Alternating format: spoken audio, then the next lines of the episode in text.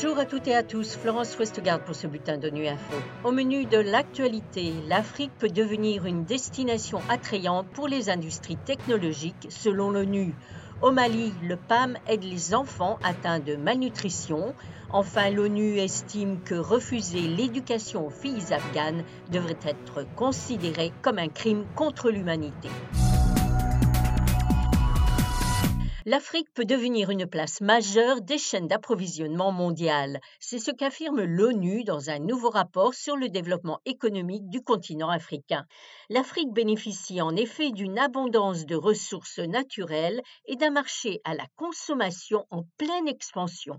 Jérôme Bernard nous en dit plus. Qu'il s'agisse de l'automobile, de la téléphonie, du photovoltaïque, l'Afrique peut devenir une destination manufacturière de premier plan pour les industries à forte intensité technologique, estime le rapport de la Conférence des Nations Unies sur le commerce et le développement, la CNUSED.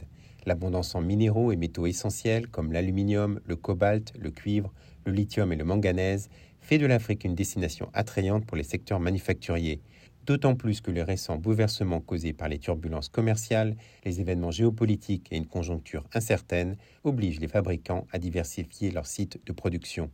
Selon le rapport de la CNUSED, l'abondance des ressources indispensables à la tech mondiale et l'essor d'un marché de consommation locale font de l'Afrique un endroit pertinent pour implanter des unités de production, notamment pour le marché des pièces automobiles, des batteries de smartphones, des médicaments de base ou encore des photovoltaïques. À titre d'exemple, en 2022, la République démocratique du Congo était le plus grand producteur de cuivre en Afrique avec 1,8 million de tonnes. Et le pays est aussi une destination potentielle pour l'affinage de produits métalliques destinés au secteur des véhicules électriques.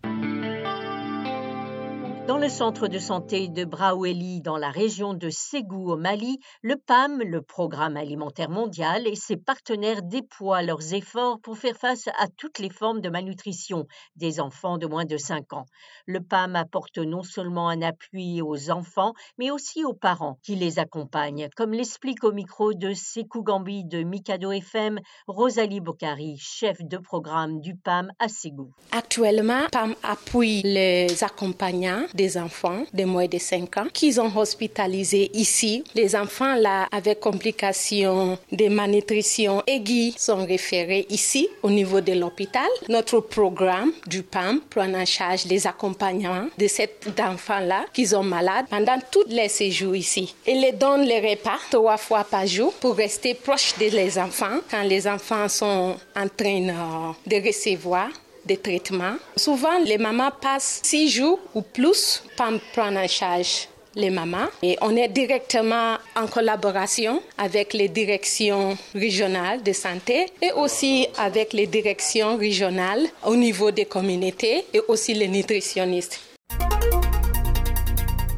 L'envoyé spécial de l'ONU pour l'éducation mondiale, Gordon Brown, estime que le refus de l'éducation et de l'emploi aux filles et femmes afghanes constitue une discrimination fondée sur le sexe qui devrait être considérée comme un crime contre l'humanité.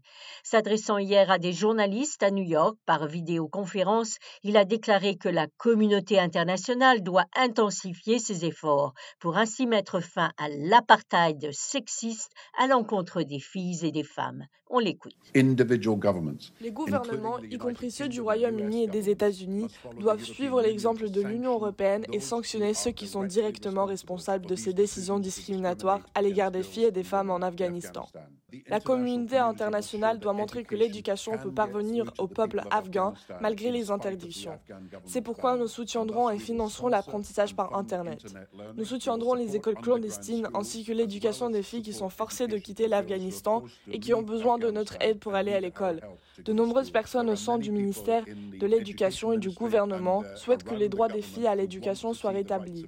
Mais je crois que les religieux de Kandahar s'y sont fermement opposés en continuant à donner des instructions, la dernière en date étant que les filles ou les femmes ne peuvent pas se rendre dans les lieux publics, y compris dans les cimetières où sont enterrés des êtres chers. Il faut absolument persuader ces religieux que c'est une fausse interprétation de l'islam que de suggérer que les filles et les femmes ne devraient pas pouvoir jouir de mêmes droits fondamentaux dont jouissent les voilà, fin de ce bulletin de Nuit Info. Vous pouvez nous retrouver sur Internet et sur nos comptes médias sociaux, Twitter et Facebook. Merci de votre fidélité et à bientôt.